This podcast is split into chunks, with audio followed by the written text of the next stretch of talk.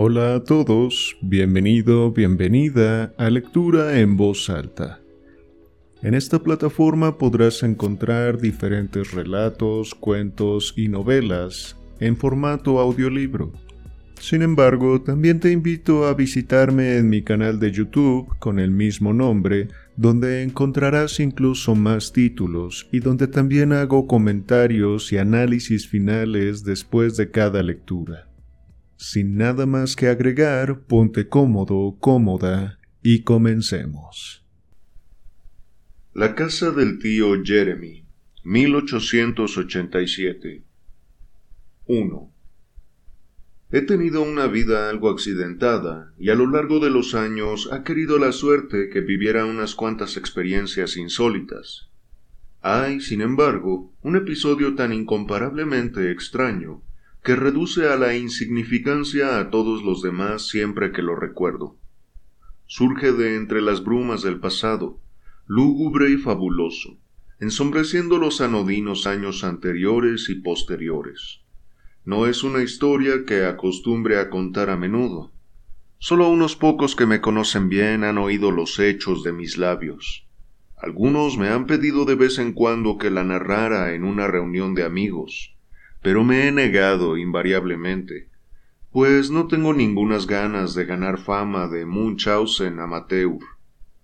He accedido no obstante a sus deseos redactando esta declaración de los sucesos relacionados con mi visita a Dunkeld White. Esta es la primera carta que me envió John Thurston. Lleva fecha de abril de 1862. La saco de mi escritorio y la transcribo literalmente. Mi querido Lawrence, si supieras lo solo y mortalmente aburrido que estoy, seguro que me compadecerías y vendrías a compartir mi aislamiento. Más de una vez has hecho vagas promesas de venir a White y visitar los montes del norte de Yorkshire. ¿Qué mejor momento que este Comprendo, por supuesto, que tienes mucho trabajo. Pero puesto que ahora no estás asistiendo a clase, puedes dedicarte a la lectura aquí tan bien como en Baker Street. Coge tus libros, sé un buen amigo y ven. Tenemos un dormitorio muy acogedor, con butaca y escritorio, que puede ser perfecto para que estudies. Hazme saber para cuándo te esperamos. Cuando digo que estoy solo no me refiero a que no haya nadie en la casa. Al contrario, formamos un grupo bastante numeroso. En primer lugar, y como es lógico, está mi pobre tío Jeremy, senil y charlatán, que va de un lado a otro en zapatillas, renqueando y componiendo como tiene por costumbre decenas de malos versos. Creo haberte hablado la última vez que nos vimos de este rasgo suyo. Ha llegado al extremo de contratar a un amanuense cuyo único deber consiste en transcribir y conservar este derroche de emociones. El individuo en cuestión, Copperthorne se llama, se ha vuelto tan imprescindible para el viejo como sus pliegos de papel o su diccionario universal de rimas. No puedo decir que le tenga simpatía. Claro es que siempre he compartido los prejuicios de César contra los hombres enjutos. Aunque, dicho sea de paso, el propio Julito era bastante inclinado a la delgadez, si damos crédito a las medallas. Están además los dos hijos de mi tío Samuel, adoptados por Jeremy.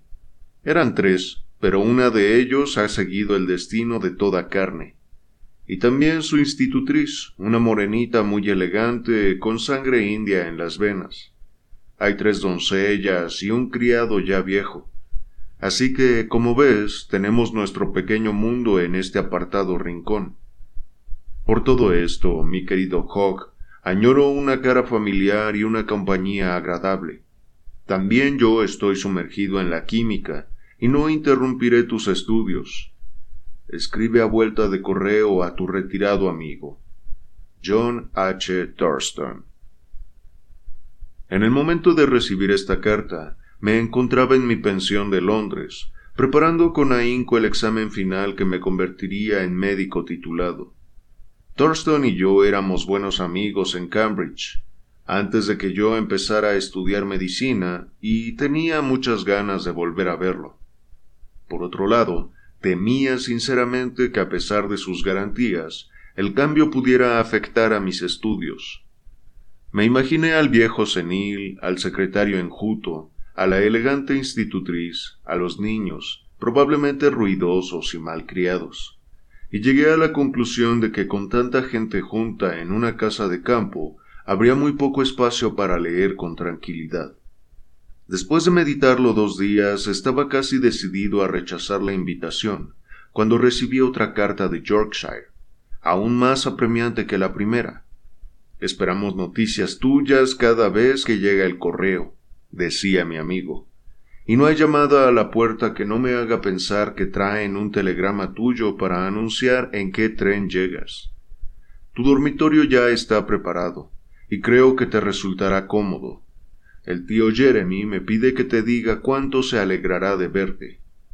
Quería escribirte él personalmente, pero está enfrascado en un formidable poema épico, de unos cinco mil versos, y se pasa el día trotando por la casa.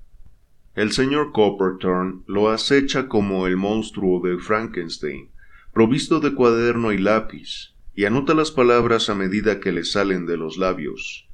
Por cierto, creo que te hablé de la institutriz morena. Podría ser el cebo perfecto para que piques si aún conservas tu afición a la etnología. Es hija de un jefe tribal indio, casado con una inglesa, al que asesinaron en el motín peleando contra nosotros.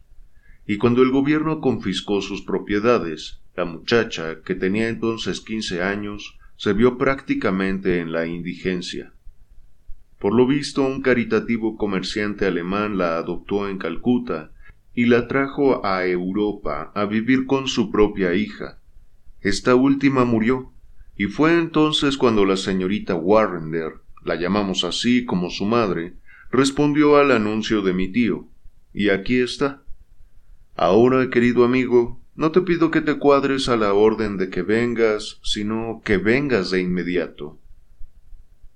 Había otras cosas en esta segunda carta que me impiden reproducirla íntegramente. Era imposible resistirse a mi inoportuno amigo. Por eso, aunque refunfuñando, recogí mis libros rápidamente. Envié un telegrama esa noche y me puse en camino de Yorkshire, a primera hora de la mañana siguiente. Recuerdo que hacía un día pésimo y que el viaje, pues iba apretujado en un rincón donde había corriente, dando vueltas en la cabeza a un sinfín de cuestiones de medicina y cirugía, parecía que fuera a ser interminable. Me habían prevenido de que la pequeña estación de Ingleton, situada al borde de la carretera y a unos dieciséis kilómetros de Carnford, era la más cercana a mi destino, y allí me apeé justo cuando John Thurston bajaba corriendo por el camino en un carro de dos ruedas. Blandió el látigo con entusiasmo al verme, y de un tirón de las riendas detuvo al caballo y saltó al andén. Querido Hogg, exclamó, cuánto me alegro de verte. Muchas gracias por venir. Me estrujó el brazo hasta hacerme daño. Temo que pienses que soy mala compañía porque estoy hasta las cejas de trabajo. Claro, claro, dijo con su buen humor de costumbre. Ya contaba con eso. Tendremos tiempo para pegar algún tiro a los conejos de todos modos. El viaje es largo y me imagino que estarás helado de frío, así que vayamos a casa sin perder un minuto. Salimos traqueteando por el camino polvoriento. Creo que te gustará tu dormitorio, continuó mi amigo. Pronto te sentirás como en casa. Ya sabes que yo tampoco vengo a White con frecuencia, y aún estoy empezando a adaptarme y a poner a punto mi laboratorio. Llevo aquí dos semanas. Es un secreto a voces que ocupo un lugar destacado en el testamento del tío Jeremy y a mi padre le ha parecido conveniente que hiciera una visita de cortesía. Dadas las circunstancias, lo menos que puedo hacer es aparecer por aquí de vez en cuando. Naturalmente, asentí. Además, mi tío es muy buena persona. El grupo te va a divertir. Una princesa como institutriz suena bien, ¿no? Creo que nuestro imperturbable secretario se siente atraído por ella. Súbete el cuello, que el viento es muy fuerte. El camino discurría entre una serie de lomas inhóspitas y bajas, sin más vegetación que alguna aulaga aislada y una escasa capa de hierba áspera y tiesa que servía de alimento a un rebaño de ovejas flacas y con pinta de hambrientas.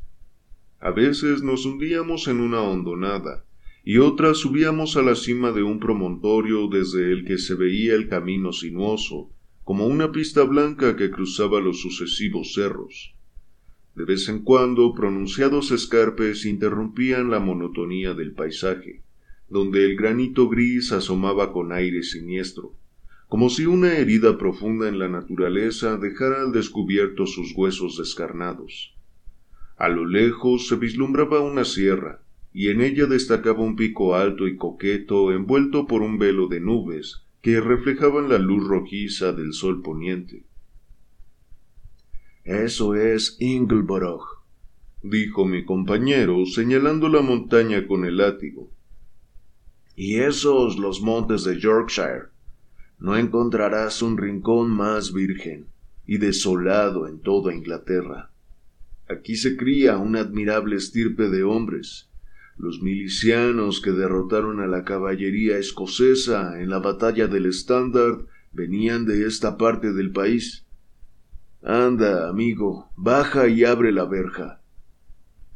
Habíamos llegado a un punto en el que una tapia larga y cubierta de musgo discurría en paralelo a la carretera, interrumpida por una verja de hierro desvencijada y flanqueada por dos columnas en las que se apoyaban sendos emblemas de piedra, que al parecer representaban algún animal heráldico, aunque el viento y la lluvia los había reducido a meros bloques informes. A un lado había una casita en ruinas que alguna vez quizá fuera la vivienda del guarda. Empujé la verja y subimos por una avenida larga y llena de curvas, irregular e invadida por la hierba aunque bordeada por magníficos robles con las ramas entrelazadas que formaban una bóveda tan densa que la penumbra se convirtió de golpe en oscuridad. Me temo que nuestra avenida no te impresione gran cosa, dijo Thurston con una carcajada. Uno de los caprichos del tío Jeremy es dejar que la naturaleza campe por sus fueros. Por fin hemos llegado a White.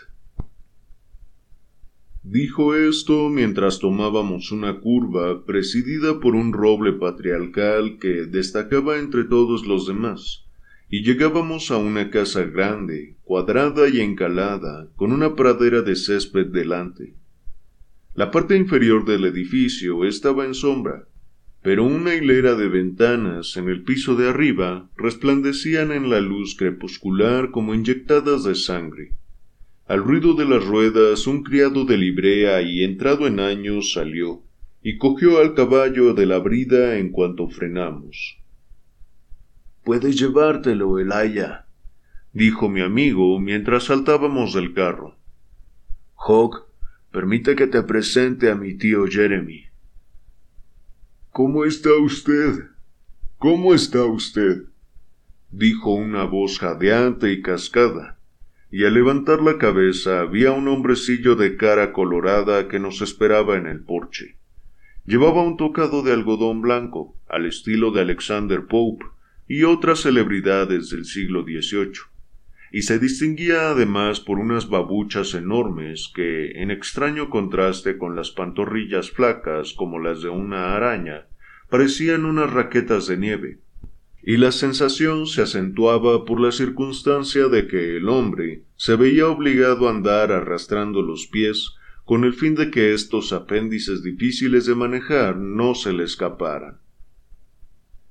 Estará usted cansado, señor, Sí, y tendrá frío, dijo en un curioso tono entrecortado, mientras me estrechaba la mano. Tenemos que ser hospitalarios con usted, ya lo creo. La hospitalidad es una de las virtudes que aún conservamos del viejo mundo. A ver, ¿qué son estos versos? A punto y firme está el brazo de Yorkshire, pero ay, ¿está el corazón de Yorkshire cálido?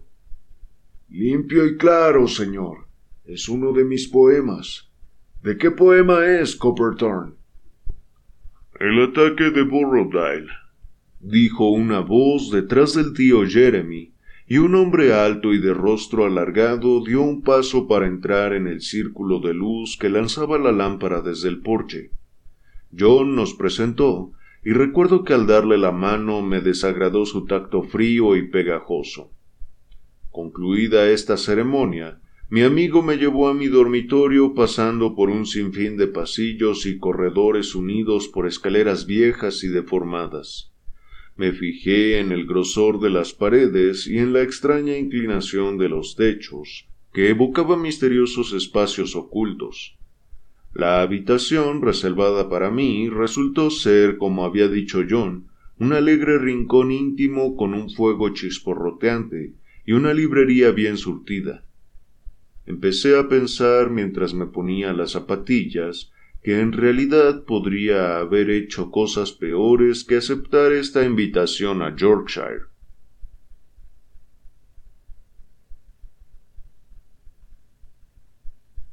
Dos. Cuando bajamos al comedor, los demás habitantes de la casa ya se habían reunido para cenar. El tío Jeremy, con su pintoresco tocado, ocupaba la cabecera de la mesa. A su derecha se sentaba una joven muy morena, de pelo y ojos negros, a la que me presentaron como la señorita Warrender. A su lado había dos niños guapos, chico y chica, de los que evidentemente estaba a cargo la muchacha. Me senté enfrente de ella, con Copperton a mi izquierda, mientras John se ponía enfrente de su tío. Casi creo ver aún el resplandor amarillo de la gran lámpara de aceite que formaba claroscuros como los de Rembrandt alrededor de esas caras que, en algún caso, pronto iban a cobrar tan extraño interés para mí. Fue una cena agradable, aparte de la calidad de las viandas y el hecho de que el largo viaje me había abierto el apetito. El tío Jeremy era una fuente inagotable de anécdotas y citas, y parecía encantado de haber encontrado en mí a un nuevo oyente. Ni la señorita Warrender ni Copperton hablaron mucho, pero todo lo que dijo este último indicaba que era un hombre reflexivo y educado. En cuanto a John, fueron tantos los recuerdos que evocó de nuestros tiempos en el colegio universitario y otros acontecimientos posteriores, que creo que apenas probó bocado. Cuando sirvieron el postre, la señorita Warrender se llevó a los niños y el tío Jeremy se retiró a la biblioteca, desde donde nos llegaba el murmullo apagado de su voz dictándole a su amanuense. Mi viejo amigo y yo sentamos un rato junto al fuego y hablamos de las muchas cosas que nos habían pasado desde la última vez que nos vimos. ¿Y qué te parece la gente de la casa? me preguntó por fin con una sonrisa. Le contesté que lo que había visto me parecía muy interesante.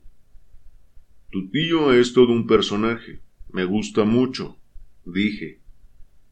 Sí, tiene buen corazón, a pesar de sus rarezas. Parece que se ha animado con tu llegada porque no ha vuelto a ser el mismo desde que murió la pequeña Ethel. Era la menor de los hijos del tío Sam.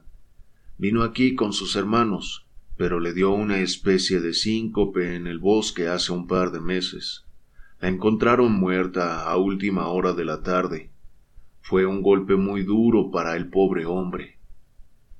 Debió de serlo también para la señorita Warrender, señalé. Sí, estaba muy afectada. Entonces solo llevaba una o dos semanas aquí. Ese día había ido en coche a Kirby Lonsdale a comprar algo me interesó mucho todo lo que me contaste de ella. No serían patrañas, ¿verdad? No, no, es tan cierto como el Evangelio. Su padre era Ahmed Genghis Khan, líder de una tribu medio independiente de alguna de las provincias centrales de la India. un pagano fanático, aunque estaba casado con una cristiana y se compinchó con Nana Saib en Campur. Por eso el gobierno lo persiguió con tanto ahínco. Debía de ser una mujer sorprendente antes de dejar su tribu, dije. ¿Qué religión profesa, la de su padre o la de su madre? Nunca se lo hemos preguntado, contestó mi amigo. En confianza no creo que sea muy ortodoxa.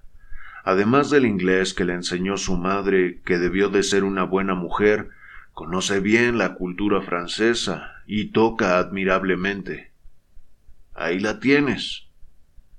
Sonó un piano en la habitación de al lado, y los dos nos callamos para escuchar.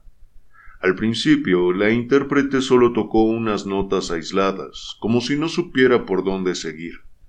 Después se oyó una serie de acordes estruendosos y notas discordantes, hasta que del caos emergió de pronto una curiosa marcha bárbara con estruendo de trompetas y choque de platillos. La melodía se encadenó con una ráfaga violenta, cada vez con más fuerza para disgregarse de nuevo en los bruscos acordes que la habían precedido. Luego oímos cerrarse la tapa del piano y la música terminó. Hace lo mismo todas las noches, observó mi amigo. Supongo que es algún recuerdo indio. Pintoresco, ¿no te parece?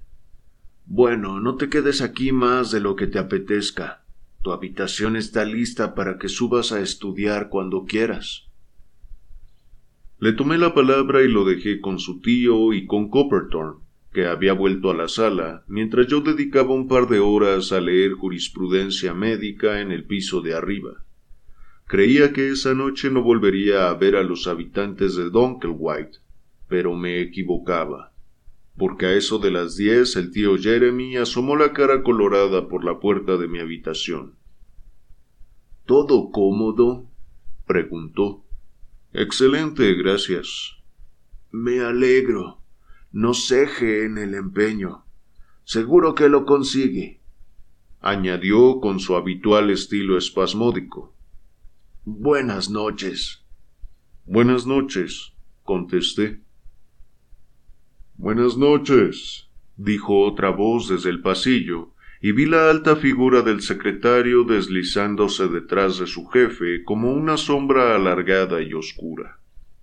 Volví a mi escritorio y seguí trabajando una hora más antes de retirarme a la cama, donde estuve un rato pensando en la curiosa compañía de la casa a la que me había incorporado, hasta que me quedé dormido.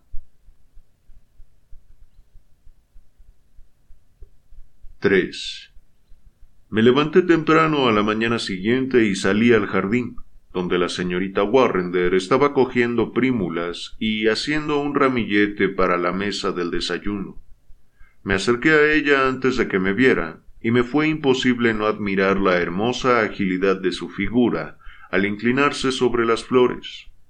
Había en sus movimientos una gracia felina que no recordaba haber visto jamás en ninguna mujer me vinieron a la cabeza las palabras de Thurston sobre la impresión que la muchacha había causado en el secretario, y pensé que no le faltaba razón. Al oír mis pasos, la joven se incorporó y volvió hacia mí la cara bonita y morena. Buenos días, señorita Warrender, dije. ¿Es usted madrugadora como yo? Sí, tengo la costumbre de levantarme al amanecer. ¡Qué vista tan extraña y agreste! exclamé contemplando la amplia cordillera. Soy un extraño como usted en esta región del país. ¿Qué le parece? No me gusta, contestó con franqueza. Lo detesto. Es un sitio frío, inhóspito y triste. Mire. Levantó el ramillete de prímulas. A esto le llaman flores ni siquiera tienen olor. ¿Estaba usted acostumbrada a un clima más amable y a la vegetación tropical? Ah, veo que el señor Thurston le ha hablado de mí, dijo con una sonrisa. Sí, estaba acostumbrada a algo mejor que esto. Una sombra se interpuso entonces entre nosotros, y vi que Copperthorne estaba detrás, muy cerca. Me tendió la mano delgada y blanca con una sonrisa forzada. Parece que ya sabe usted orientarse por aquí, señaló mirándome primero a mí y luego a la señorita Warrender. Deje que le sostenga las flores, señorita. No, gracias, contestó la joven con frialdad. Ya he cogido suficientes y me voy. Lo dejó atrás y cruzó la pradera hacia la casa. Copperthorne se quedó mirándola con el ceño fruncido. ¿Es usted estudiante de medicina, señor Lawrence? preguntó, volviéndose hacia mí y dando pisotones con un pie como si estuviera nervioso.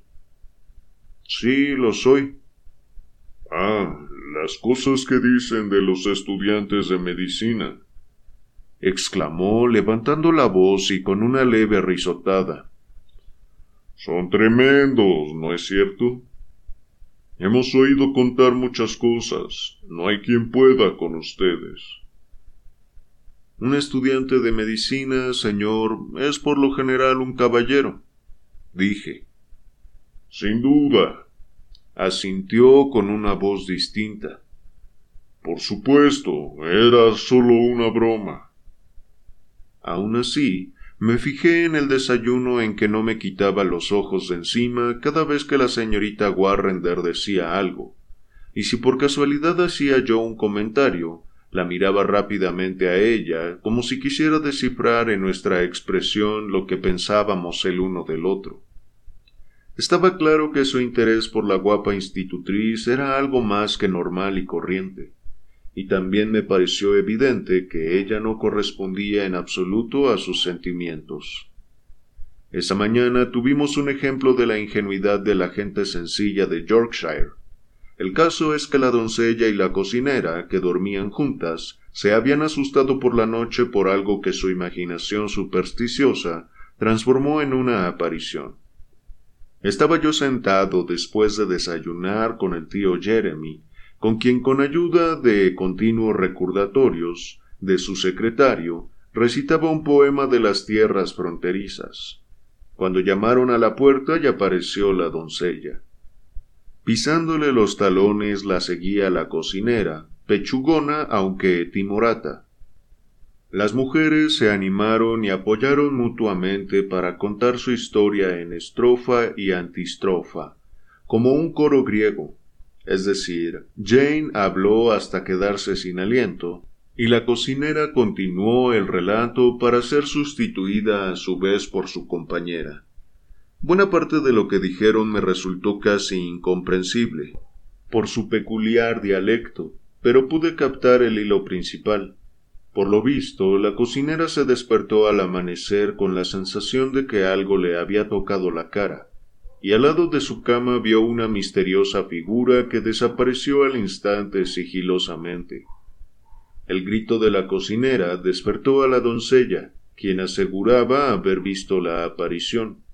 No hubo argumentos ni razones suficientes para quitarles la idea de la cabeza, y las dos acabaron dando aviso de que dejaban su empleo, una demostración práctica de que estaban sinceramente asustadas.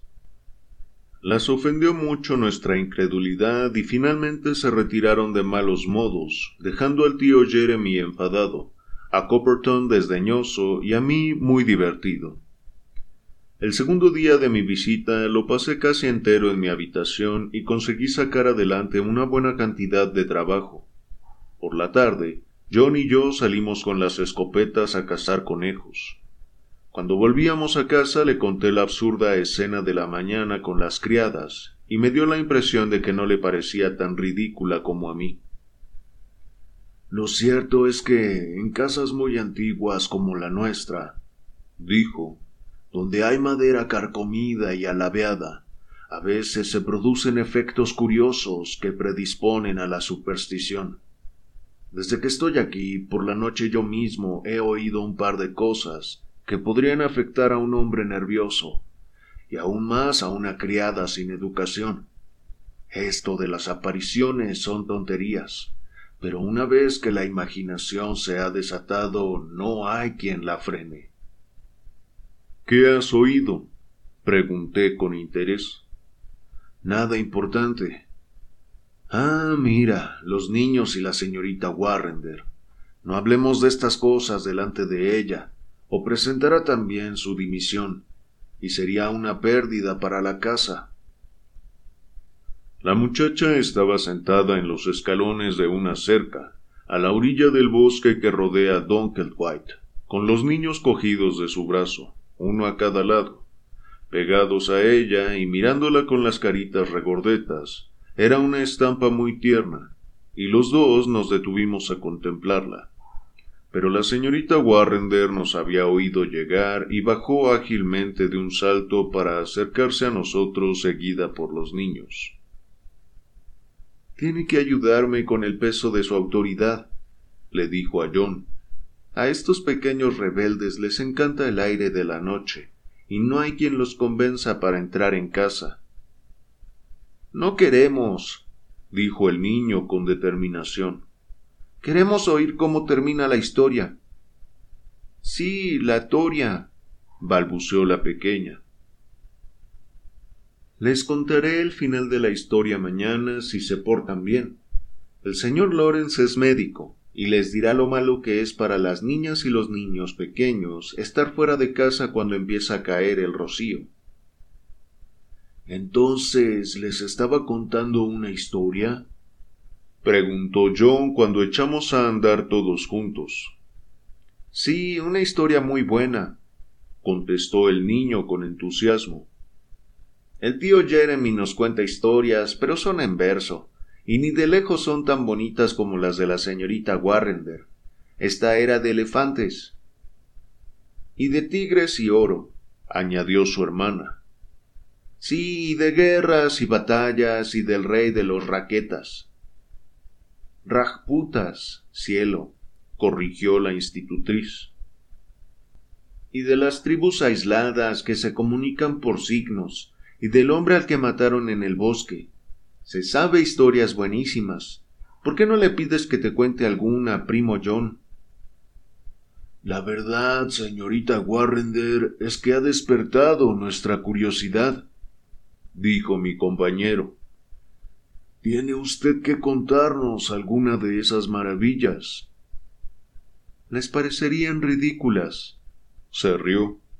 Son solo recuerdos de mi infancia. En el camino que atravesaba el bosque nos cruzamos con Copperton, que venía en dirección contraria.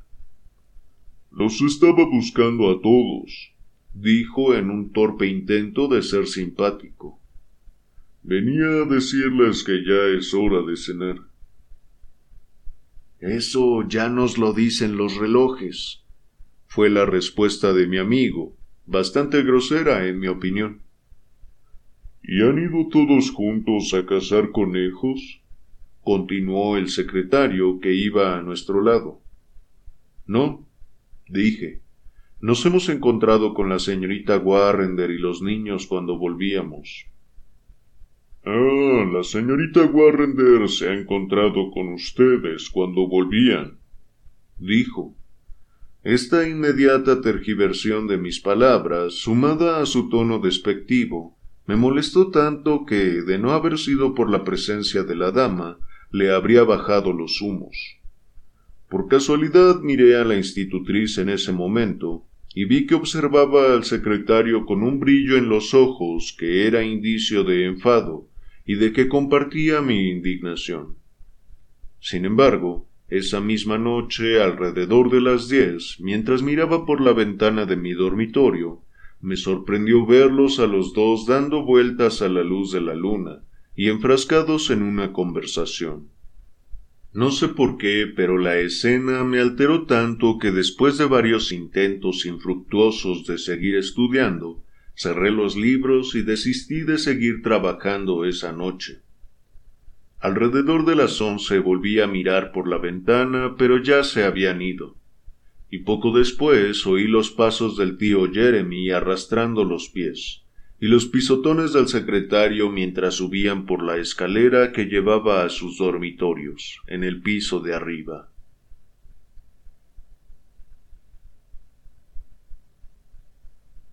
4. John Thurston nunca fue un hombre observador, y creo que al tercer día de mi llegada sabía yo lo que estaba pasando en casa de su tío mejor que él. Mi amigo estaba fervientemente entregado a la química y se pasaba el día entre probetas y soluciones, feliz y contento siempre, y cuando tuviera un compañero agradable a quien comunicar sus resultados. Por mi parte siempre he tenido debilidad por el estudio y el análisis del carácter humano, y veía muchas cosas interesantes en aquel microcosmos en que me había instalado. A decir verdad, me entregué tanto a mis observaciones que me temo que mis estudios se resintieron notablemente.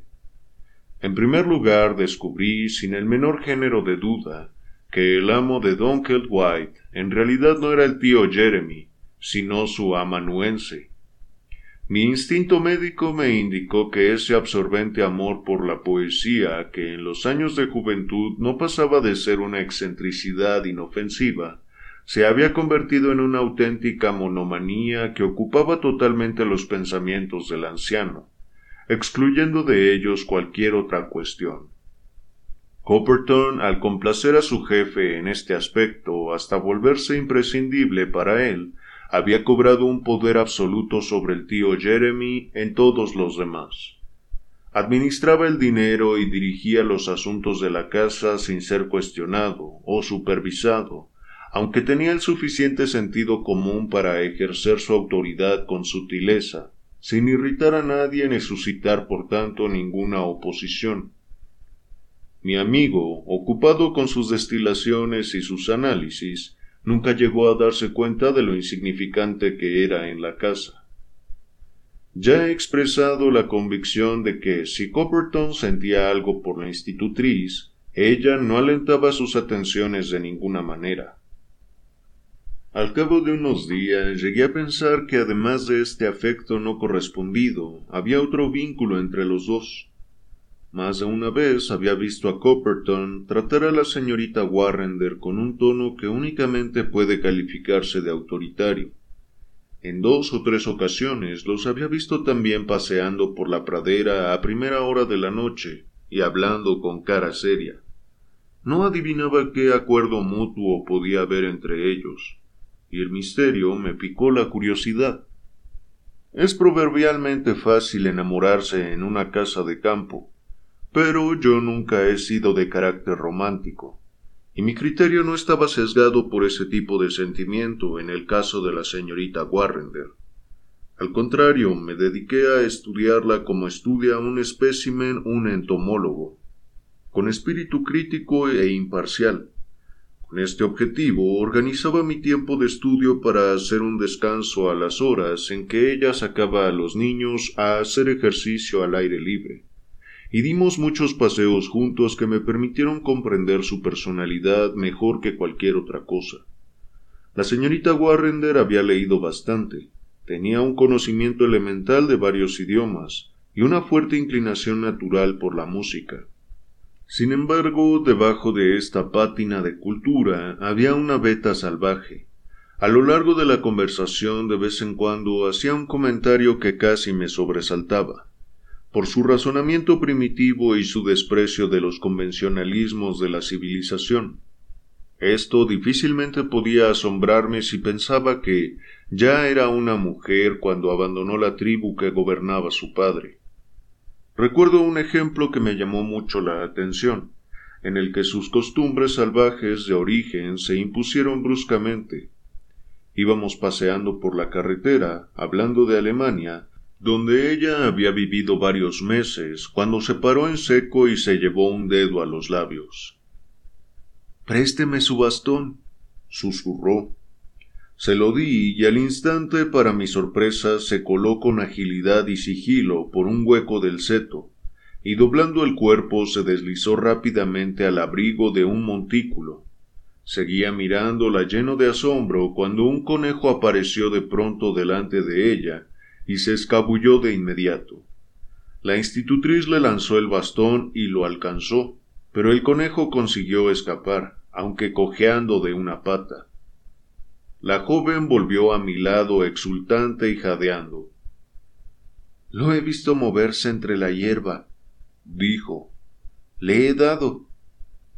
Sí, le ha dado. Le ha roto una pata. Contesté con cierta frialdad. Le has dado, gritó el niño con pena. Pobre animalito, exclamó la institutriz con un cambio de actitud total. Siento haberle hecho daño. Parecía profundamente abatida por el incidente, y habló muy poco el resto del paseo. Yo no podía culparla demasiado. Era evidente que había tenido un brote del antiguo instinto depredador de la gente salvaje, pero la escena resultaba incongruente en una joven elegante y en un camino de Inglaterra. John Thurston me hizo espiar un día en la sala de estar privada de la institutriz cuando ella había salido. Tenía allí mil adornos indios, lo que indicaba que había venido de su país natal con bastante equipaje. Su pasión por los colores vivos ya se había manifestado en una divertida ocasión en que fue a la ciudad de Mercado y compró muchas hojas de papel rosa y azul para pegarlas en distintas zonas sobre el triste papel que cubría las paredes. Tenía también algunos objetos ostentosos y de poco valor que había puesto en los sitios más llamativos. Aunque el efecto era absurdo, de mal gusto y cegador, había no obstante algo conmovedor en el intento de reproducir el esplendor del trópico en aquella fría vivienda inglesa. Los primeros días de mi visita, la curiosa relación que existía entre la señorita Warrender y el secretario simplemente despertó mi curiosidad. Pero según pasaban las semanas y crecía mi interés por la hermosa muchacha anglo-india, un sentimiento más profundo y personal se apoderó de mí. Me desconcertaba qué vínculo podía haber entre ellos. ¿Por qué si la institutriz mostraba de día una aversión tan profunda por el secretario, salía a pasear con él al caer la noche? La antipatía que le manifestaba en presencia de los demás, ¿podía ser una máscara para ocultar sus verdaderos sentimientos? Esto exigía de ella una enorme capacidad de disimulo, incompatible con sus ojos francos y sus rasgos claramente orgullosos. Sin embargo, ¿qué otra hipótesis podía explicar el poder que el secretario sin ningún género de duda ejercía sobre ella? Su poder se manifestaba de muy diversas maneras, aun cuando se ejercía con tanto sigilo y discreción que únicamente un observador atento podría haberlo descubierto.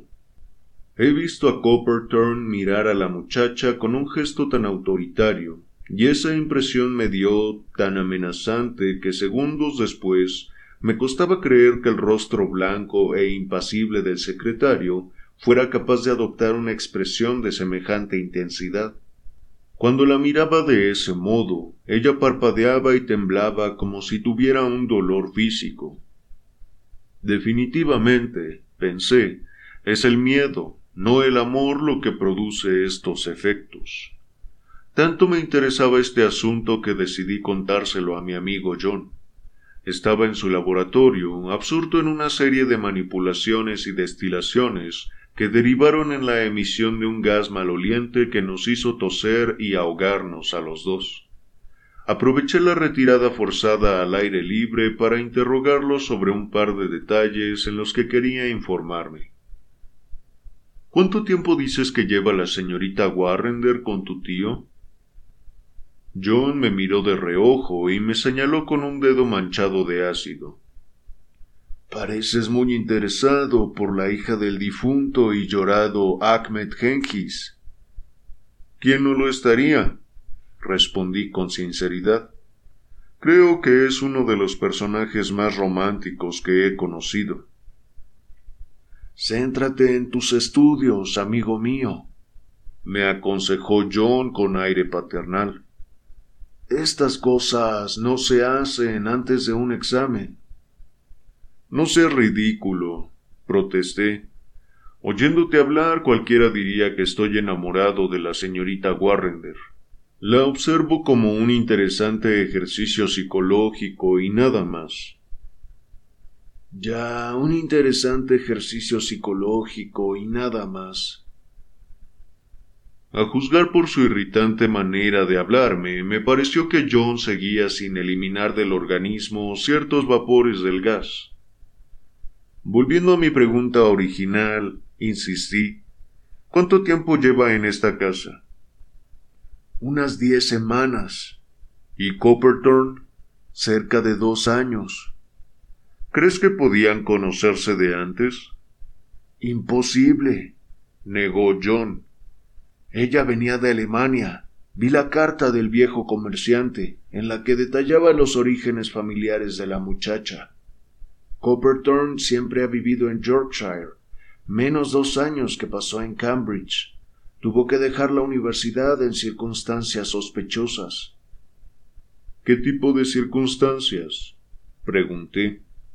No lo sé. Lo llevaron muy en secreto. Supongo que el tío Jeremy lo sabe. Le gusta recoger a tunantes y darles lo que él llama otra oportunidad. Alguno acabará por darle un susto cualquier día. Entonces Copperthorne y la señorita Warrender no se conocían de nada hasta hace unas semanas. Eso es. Bueno, creo que ya podemos volver a analizar el sedimento. Olvídate del sedimento, dije enérgicamente para que no se fuera. Quiero hablarte de algo más. Si se conocen desde hace tan poco tiempo, ¿cómo ha conseguido él ese poder sobre ella? John me miró con desconcierto. ¿Ese poder? Sí, el poder que ejerce sobre ella. Querido Hogg, contestó mi amigo muy serio. No tengo la costumbre de citar la Biblia, pero hay un texto que me ha venido a la memoria sin poder evitarlo y es este. Tu mucho saber te está haciendo perder la cabeza. ¿Quieres decir que nunca has observado que haya un acuerdo secreto entre la institutriz de tu tío y su amanuense? Prueba el bromuro de potasio, dijo John. Es muy tranquilizante en dosis de treinta gramos. Prueba tú un par de gafas, repliqué. Está claro que las necesitas. Y con esta despedida di media vuelta y me largué indignado. No había recorrido ni veinte pasos por el camino de grava del jardín cuando vi a la pareja por la que acababa de discutir. Estaban algo lejos, ella apoyada en el reloj de sol y él delante de ella, hablando con seriedad y gesticulando de vez en cuando. Así plantado, con su estatura, su delgadez y los espasmos de los largos brazos, el secretario podía pasar por un murciélago enorme acechando a su víctima. Recuerdo que ese fue el símil que me vino a la cabeza entonces, acentuado quizá por la impresión de temor y encogimiento que me pareció detectar en cada curva de la hermosa figura de la joven.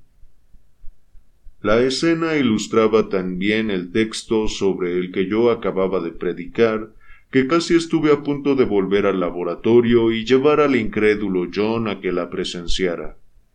Pero antes de que hubiera podido llegar a ninguna conclusión, Copperthorne me vio, dio media vuelta y se alejó despacio en dirección contraria, entre los arbustos, mientras su compañera, con su parasol, lo seguía cortando flores. Subí a mi dormitorio después de este pequeño episodio con la intención de seguir estudiando, pero por más que lo intenté, mi cabeza se apartaba de los libros para especular sobre aquel misterio. Me había enterado por John de que los antecedentes de Copperthorne no eran los mejores, y aun así era evidente que ejercía un enorme poder sobre su patrón casi senil. Alcancé tal certeza observando el infinito esfuerzo con que se entregaba a la afición del anciano, y el sumo tacto con que le seguía la corriente y alentaba sus extraños caprichos poéticos. Pero ¿cómo explicar el poder igualmente obvio que ejercía sobre la institutriz? Ella no tenía caprichos a los que seguirles la corriente. El amor podría haber explicado el vínculo entre ellos, pero mi instinto de hombre de mundo y observador de la naturaleza humana me indicaba de manera casi concluyente que no existía tal amor. Si no era amor, entonces tenía que ser miedo, y todo lo que yo había visto venía a reforzar esta suposición. Entonces, ¿qué había ocurrido en esos dos meses para que aquella princesa de ojos oscuros y llena de vida llegara a temer al inglés de tez blanca, voz suave y modales refinados? Este fue el misterio que me dispuse a resolver con un celo y una energía que eclipsaron mi ardor por el estudio y me quitaron el miedo a mi inminente examen.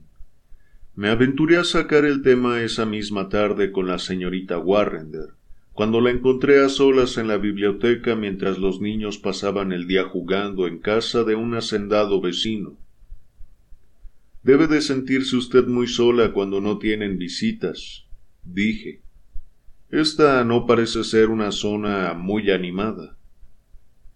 Los niños siempre son buena compañía, contestó.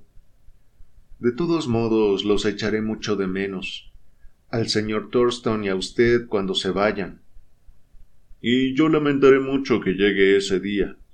No esperaba disfrutar tanto de esta visita, aunque tampoco creo que se quede usted del todo sola cuando nos marchemos, porque siempre tendrá al señor Copperthorne. Sí, siempre tendremos al señor Copperthorne, asintió con cansancio. Es una compañía agradable, añadí. Tranquilo, amable y bien informado. No me extraña que el anciano señor Thurston le tenga tanto cariño. Observé atentamente a la muchacha mientras decía estas palabras. Vi que un leve rubor se extendía por sus mejillas oscuras, y también que se impacientaba y daba golpecitos con los dedos en los brazos de la butaca. A veces puede ser un poco frío, continué, pero la señorita Warrender me interrumpió, volviéndose hacia mí con los ojos negros brillando de ira. ¿Por qué quiere hacerme hablar de él? preguntó. Disculpe, dije con docilidad. No sabía que fuera un tema prohibido. No quiero volver a oír su nombre nunca, gritó con vehemencia. Aborrezco su nombre y lo aborrezco a él. Si tuviera alguien que me quisiera, es decir, como quieren los hombres de mi país, sé muy bien lo que le diría. ¿Qué le diría? pregunté, asombrado de este insólito arranque. Se inclinó hacia adelante hasta que me pareció sentir su aliento cálido en la cara. Mata a Copperthorne, contestó. Eso le diría mata a Copperthorne. Después puedes venir y hablarme de amor. Nada puede describir la violencia con la que escupió estas palabras entre los dientes blancos. Parecía tan cargada de veneno que me aparté de ella involuntariamente. ¿Podía esta serpiente pitón ser la recatada jovencita que se sentaba a diario a la mesa del tío Jeremy? tan modesta y callada? Yo esperaba comprender mejor su personalidad con aquella pregunta tendenciosa, pero no esperaba convocar como por arte de magia a semejante espíritu.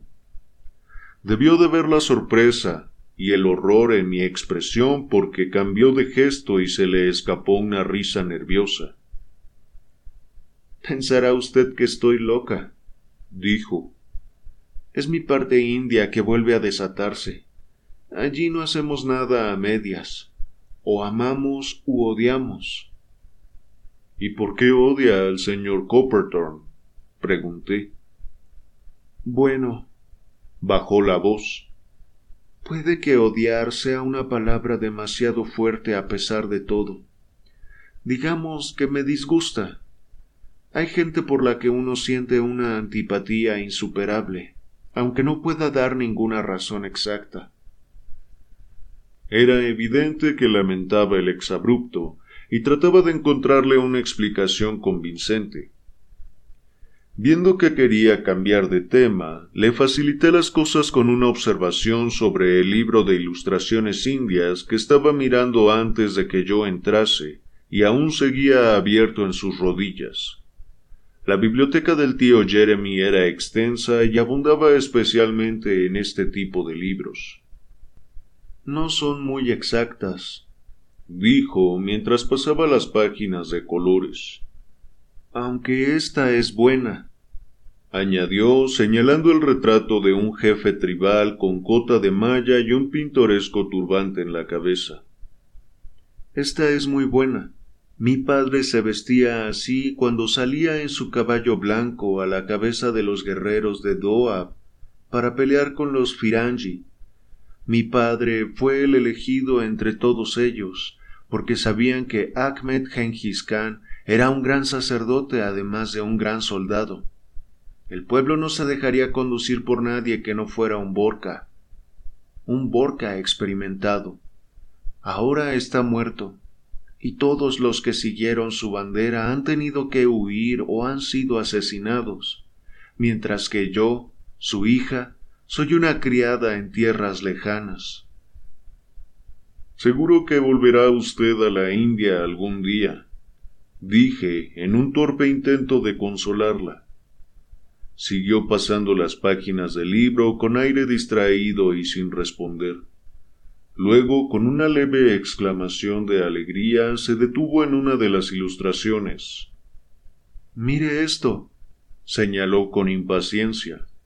Es uno de nuestros trotamundos. Es un estrangulador. El parecido es muy bueno.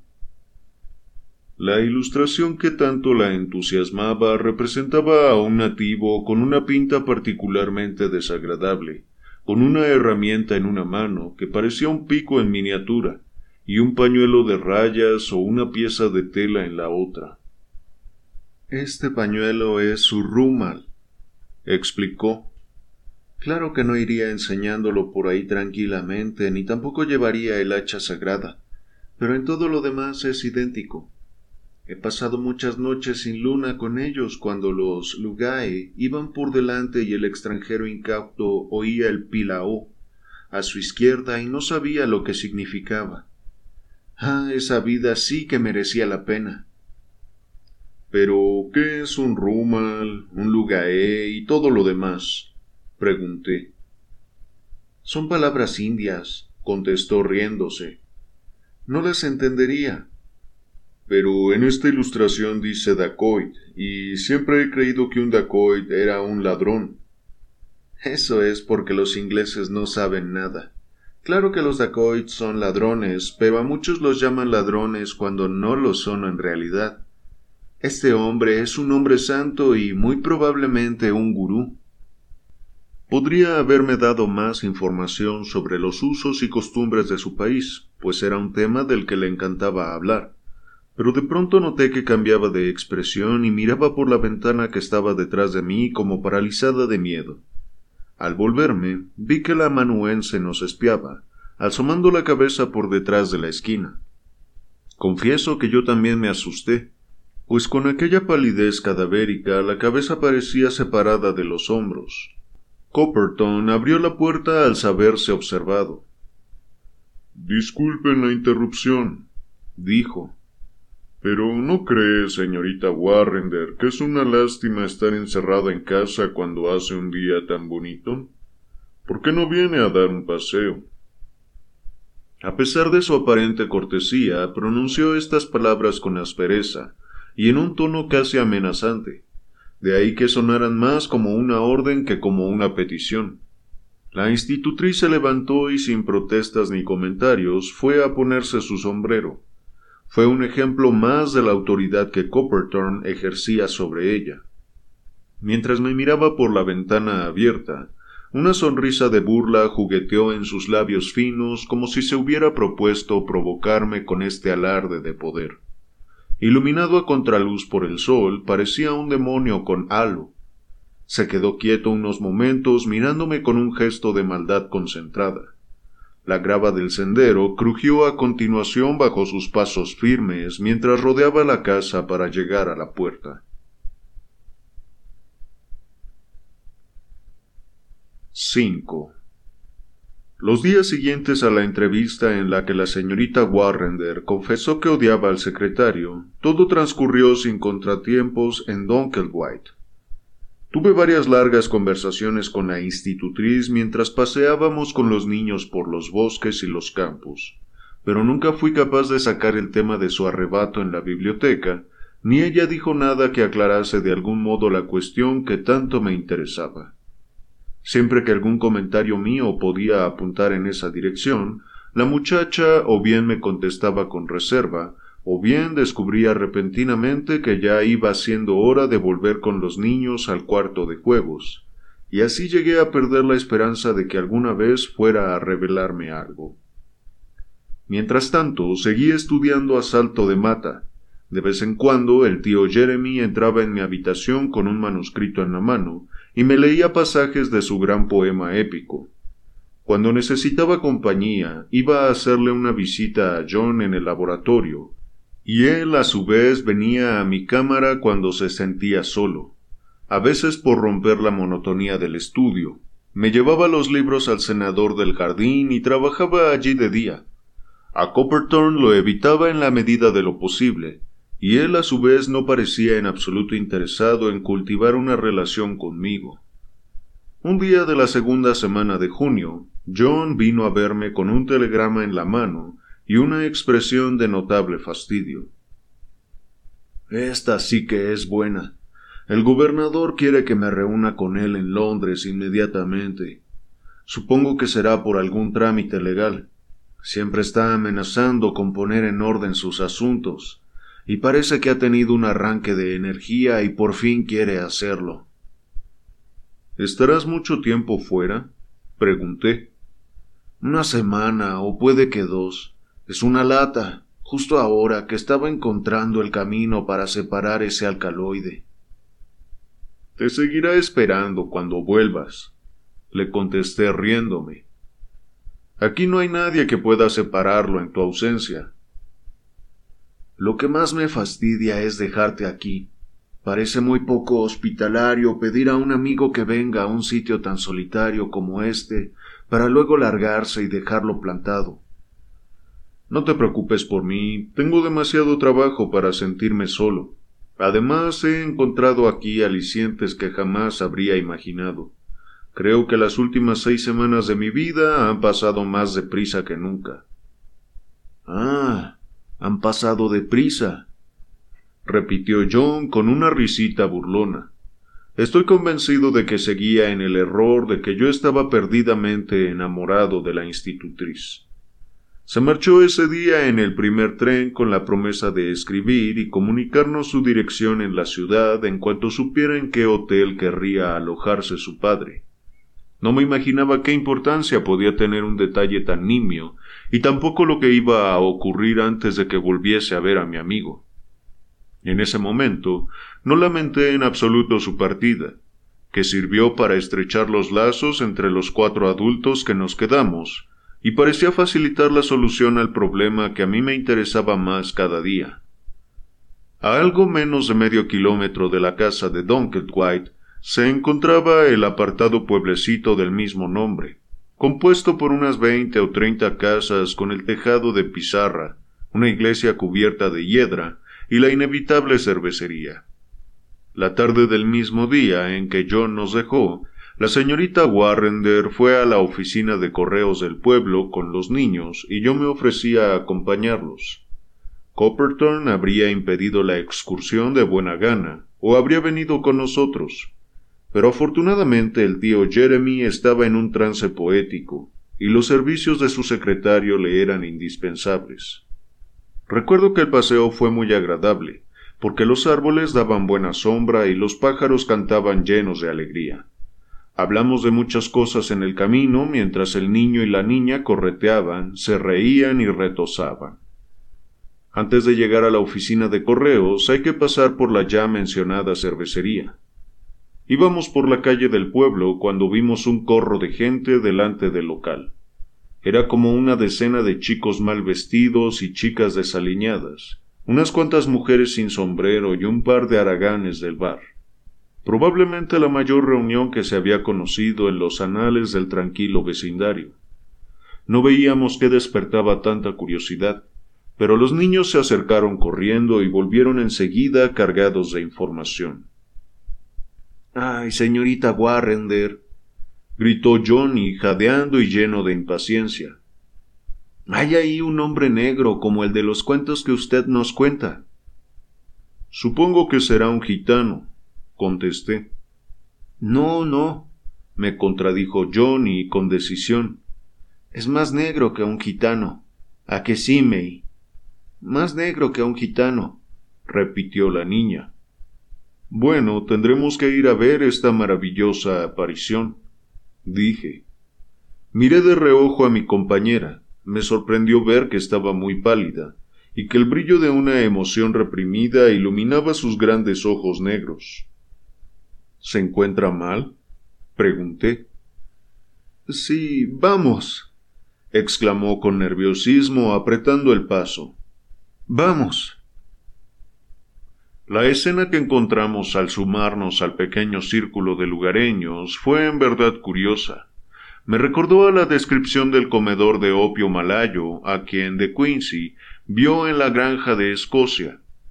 En el centro del círculo de acogedores vecinos de Yorkshire había un viajero oriental, alto, esbelto y elegante, con una túnica de lino manchada de polvo y unas toscas sandalias en los pies morenos. Era evidente que venía de lejos. Llevaba una vara en la mano, en la que se apoyaba, mientras sus ojos oscuros miraban a lo lejos con aire pensativo, aparentemente ajenos al gentío que lo rodeaba. Su pintoresca indumentaria, sumada al turbante de colores y a su piel morena, producía un efecto incongruente y extraño en aquel ambiente tan prosaico. Pobre hombre, dijo la señorita Warrender alterada y jadeando. Se ve que está cansado, tiene hambre y no puede explicar lo que quiere. Iré a hablar con él y acercándose al indio le dirigió unas palabras en su lengua materna. Nunca olvidaré el efecto que tuvieron esas pocas sílabas. Sin decir palabra, el viajero se echó de bruces al polvo del camino y se postró a los pies de mi acompañante. Había leído yo algún texto sobre las formas de humillación entre los orientales en presencia de un superior, pero nunca habría podido imaginar que un ser humano fuera capaz de expresar un servilismo tan abyecto como el que denotaba la actitud de aquel hombre. Cuando la señorita Warrender volvió a hablarle con voz fuerte y autoritaria, el extranjero se levantó de un salto, entrelazó las manos y bajó los ojos como un esclavo en presencia de su dueña.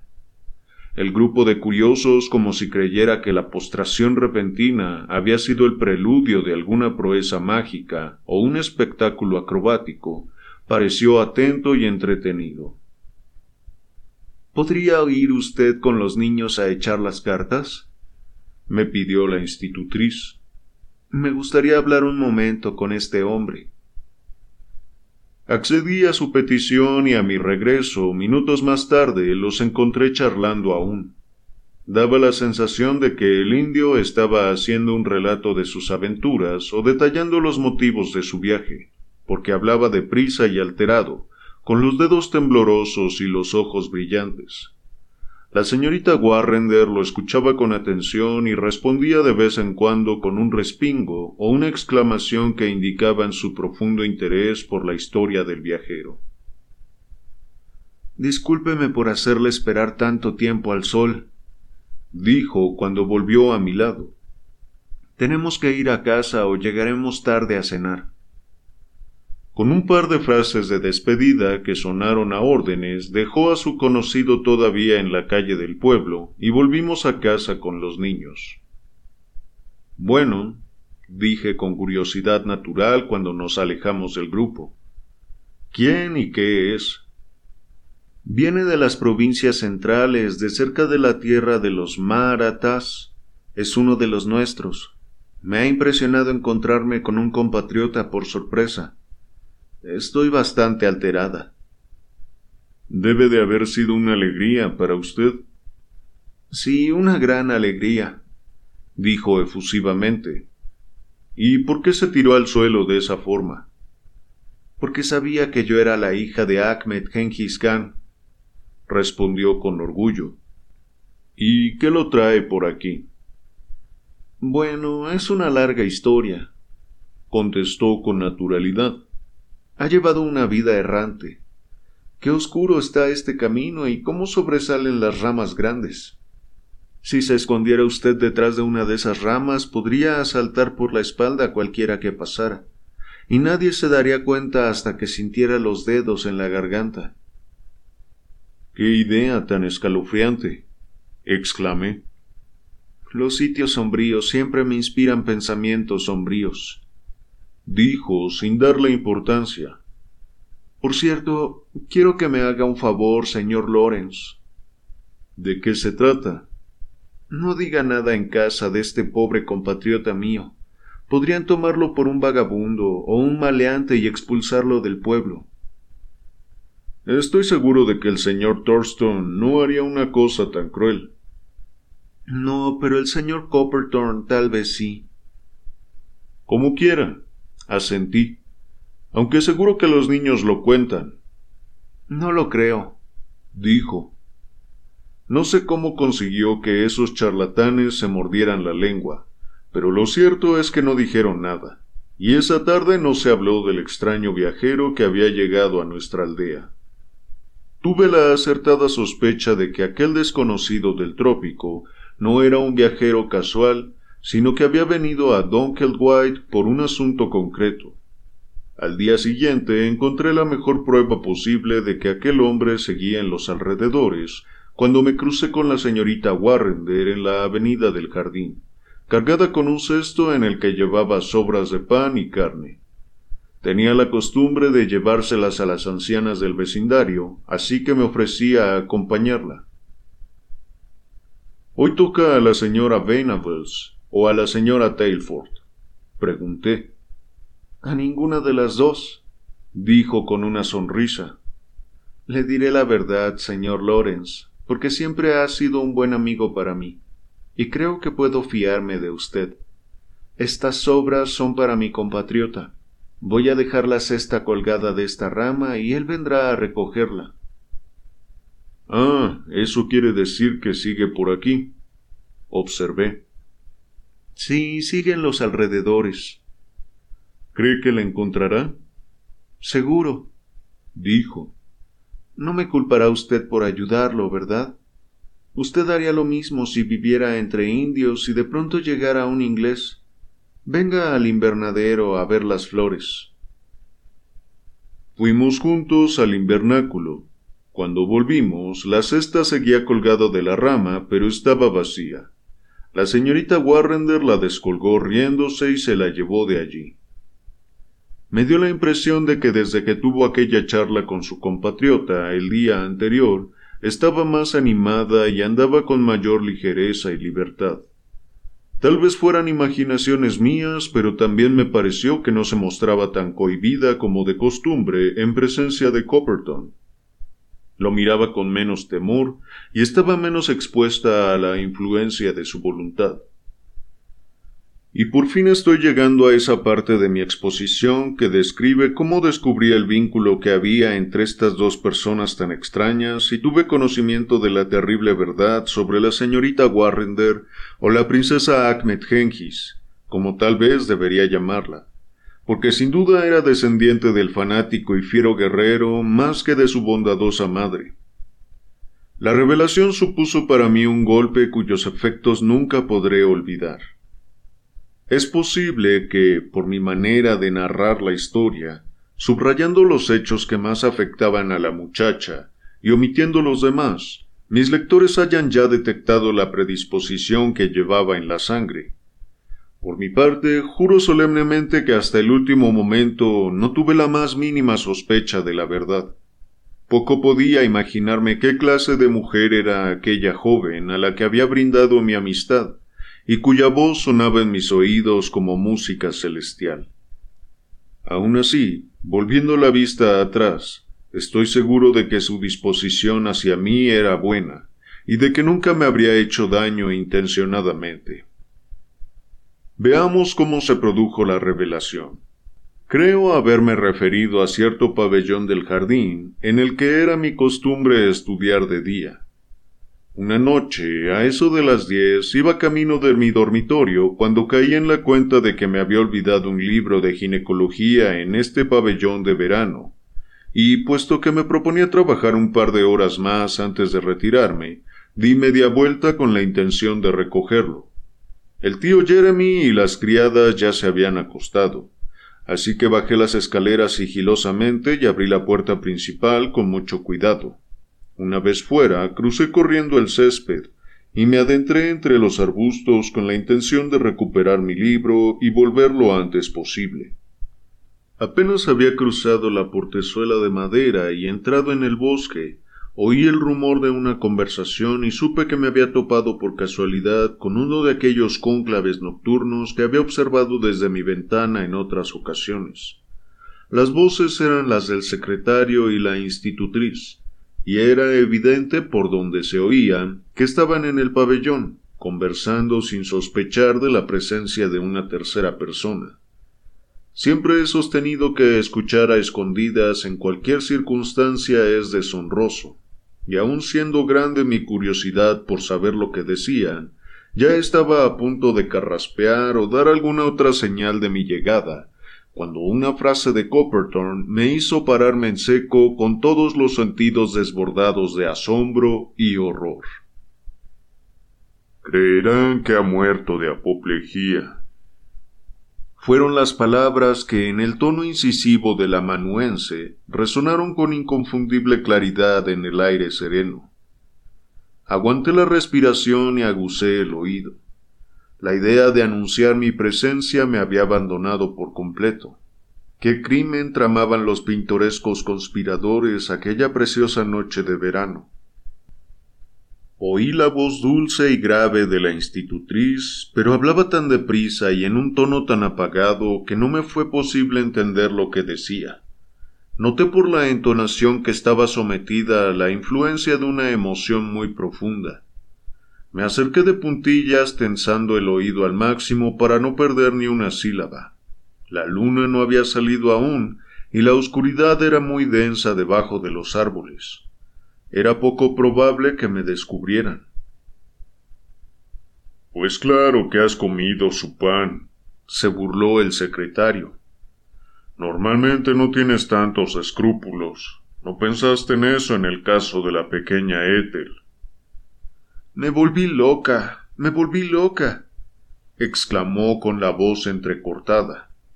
Había rezado mucho a Buda y a la gran Bowaní, y creí que en esta tierra de infieles sería un acto de gloria y de grandeza por parte de una mujer sola como yo obrar según las enseñanzas de mi admirable padre.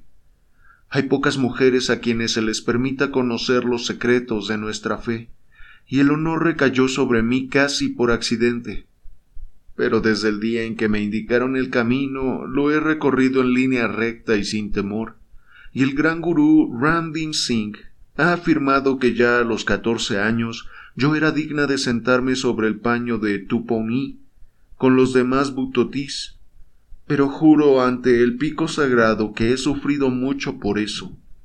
¿Qué había hecho la pobre niña para ser sacrificada? Yo creo que tu arrepentimiento no viene tanto del aspecto moral del caso como del hecho del que yo te descubriera, señaló Copperton con desdén. Puede que antes tuviera mis recelos, pero cuando te vi levantarte con el pañuelo en la mano, tuve la certeza de que una princesa de los Tox nos había honrado con su presencia. Un patíbulo inglés sería un final demasiado prosaico para un comienzo tan romántico. Y desde entonces te has valido de ese conocimiento para hacer añicos mi vida, contestó la joven con amargura. Has convertido mi existencia en una carga para mí. ¿Una carga para ti? La voz del secretario se había alterado. Sabes lo que siento por ti. Si alguna vez te he dominado con el miedo a delatarte, ha sido solamente porque eras insensible a la dulce influencia del amor. ¿Amor? exclamó ella con resentimiento. ¿Cómo puedo amar a un hombre que me pone eternamente delante de los ojos una muerte vergonzosa? Pero vayamos al grano. Me prometiste la libertad sin condiciones si hacía esto por ti. Sí, asintió Copperthorne. Puedes irte donde quieras cuando lo hayas hecho. Me olvidaré de lo que vi entre los arbustos. ¿Lo juras? Sí, lo juro. Haría cualquier cosa por mi libertad. No volveremos a tener una oportunidad como esta, dijo Copperthorne. El joven Thorston se ha ido, y ese amigo suyo duerme a pierna suelta y es demasiado bobo para sospechar nada. El viejo ha hecho testamento a mi favor, y si muere, hasta el último producto y la última piedra de la finca serán míos. Entonces, ¿por qué no lo haces tú? No es lo mío. Además, no tengo el don. Ese rumal, o como lo llames, no deja marcas. Esa es la ventaja.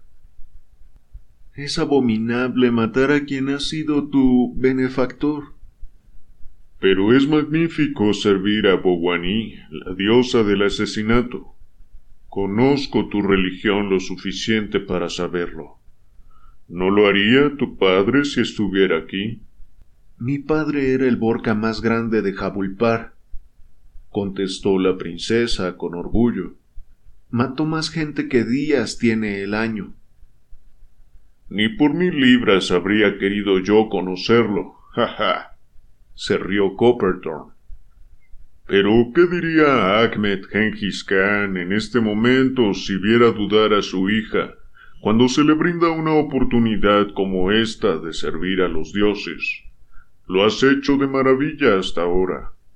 Tu padre habría sonreído cuando el alma infantil de Ethel subió flotando hasta ese dios o Goul vuestro. Puede que ese no fuera el primer sacrificio que ofrecías. ¿Qué le pasó a la hija de ese bondadoso comerciante alemán? Ah, tu cara me dice que vuelvo a estar en lo cierto. Después de semejantes hazañas, haces mal en dudar ahora que no hay peligro y todo se te va a facilitar. Además, esto te liberará de tu existencia aquí, que no puede ser demasiado agradable cuando uno se ve a todas horas con la soga al cuello, por así decir. Si vamos a hacerlo, hay que hacerlo inmediatamente. Podría modificar el testamento en cualquier momento, porque le tiene cariño al muchacho y cambia más que una veleta. Hubo una pausa larga y un silencio tan profundo que creí oír los latidos de mi corazón en la oscuridad. ¿Cuándo lo haremos? preguntó ella por fin. ¿Por qué no mañana por la noche? ¿Cómo me acerco a él? Dejaré la puerta abierta, dijo Copperthorne. Tiene un sueño muy profundo y dejaré una vela encendida para que veas dónde pisas. ¿Y después? Después volverás a tu dormitorio. Por la mañana se descubrirá que nuestro pobre señor ha muerto mientras dormía. También se revelará que ha dejado todos sus bienes terrenales a su fiel secretario, en modesta recompensa por su entrega y su dedicación, como los servicios de la señorita Warrender, la institutriz, ya no serán necesarios, podrá volver a su querido país o ir a donde le plazca, hasta fugarse con el señor John Lawrence, estudiante de medicina, si es lo que quiere.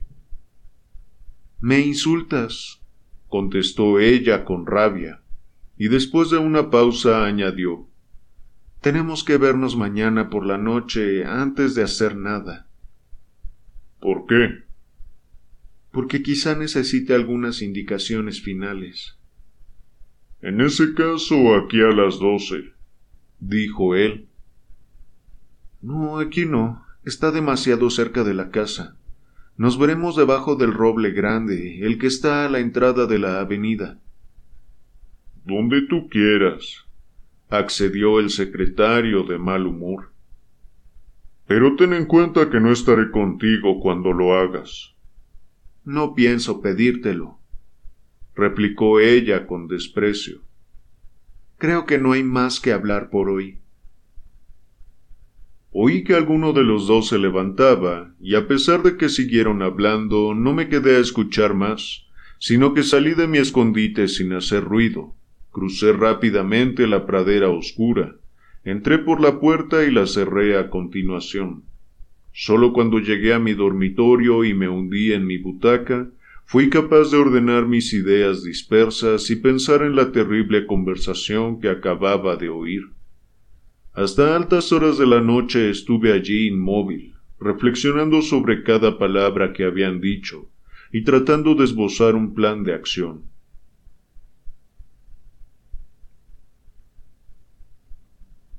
Seis. Los Tox. Yo ya había oído hablar de esos fanáticos salvajes de la religión central de la India, y de su religión distorsionada que considera el asesinato el más alto y más puro de los dones que un mortal puede ofrecer al Creador. Recordé haber leído en las obras del coronel Meadows Taylor una crónica de su secretismo, su organización, su crueldad y el inmenso poder que ejerce su locura homicida sobre otras facultades mentales o morales. Incluso me acordé de que el rumal, una palabra que la institutriz había pronunciado más de una vez, era el pañuelo sagrado con el que ejecutaban su diabólico propósito. Como ya era una mujer cuando se separó de ellos y, según sus propias palabras, la hija del mayor líder, a nadie podía extrañar que el barniz de la civilización no hubiera llegado a erradicar del todo sus primeras impresiones del mundo, ni evitara esos arranques ocasionales de fanatismo. Al parecer fue en uno de esos momentos cuando acabó con la vida de la pobre Ethel, habiendo preparado previamente una buena coartada para ocultar su delito. Pero Copperthorne descubrió el asesinato por casualidad, y fue así como consiguió el poder que tenía sobre su extraña socia. De todas las muertes posibles, la horca es para estas tribus la más impía y degradante, y el conocimiento de que esa sería la muerte para ellas, según las leyes de este país, fue la razón evidente de que se viera obligada a someter su voluntad y a domar su naturaleza imperiosa en presencia del amanuense. En cuanto a Copperthorne, cuando pensé tanto en lo que había hecho como en lo que se proponía hacer, un horror y un desprecio inmenso se apoderaron de mí. ¿Era esta su manera de corresponder a la generosidad que el anciano le había prodigado? Ya lo había engatusado para que le legara todas sus propiedades, y ahora, por miedo a que algún remordimiento de conciencia le hiciese cambiar de opinión, decidió quitarle la facultad siquiera de escribir un codicilo. Y el colmo de todo, por si esto no fuera suficientemente grave, era que el secretario, demasiado cobarde para alcanzar sus fines personalmente, se había servido de las horribles creencias religiosas de la desafortunada muchacha para liquidar al tío Jeremy, de tal modo que ninguna sospecha pudiera recaer sobre el verdadero culpable. Tomé la decisión de que pasara lo que pasara, el amanuense no escaparía del debido castigo por sus delitos. Pero, ¿qué iba a hacer yo? De haber sabido la dirección de mi amigo, le habría enviado un telegrama a la mañana siguiente para que estuviera en Dunkelwhite, antes de la caída de la noche. Por desgracia, John era un desastre a la hora de escribir, y varios días después de su partida seguíamos sin tener noticia de su paradero. Había tres criadas en la casa, pero ningún hombre aparte del anciano Elijah. Tampoco conocía yo a nadie en los alrededores en quien pudiera confiar. De todos modos, esto era un detalle menor, pues sabía que estaba más que a la altura del secretario en cuestión de fuerza física, y confiaba en mí lo suficiente para concluir que mi resistencia bastaría para impedir toda posibilidad de que la conspiración llegara a ejecutarse. La pregunta era, ¿qué medidas me convenía más tomar dadas las circunstancias? Mi primer impulso fue esperar a la mañana y acercarme luego discretamente a la comisaría de policía más cercana, o enviar recado para que se presentasen un par de agentes. De ese modo podría entregar a Copperthorne y a su cómplice a la justicia, revelando la conversación que había oído sin querer. Pensando lo mejor, este plan me pareció inviable. ¿Qué mínima prueba tenía yo para acusarlos al margen de una historia que quien no me conociese consideraría sin duda inverosímil y descabellada? Me imaginaba el tono persuasivo y el aire imperturbable con que Copperton negaría la acusación y se explayaría sobre la inquina que les tenía a él y a su compañera por el afecto que se profesaban. Sería muy sencillo para el secretario convencer a un tercero de que yo me estaba inventando una historia, con la esperanza de perjudicar a un rival.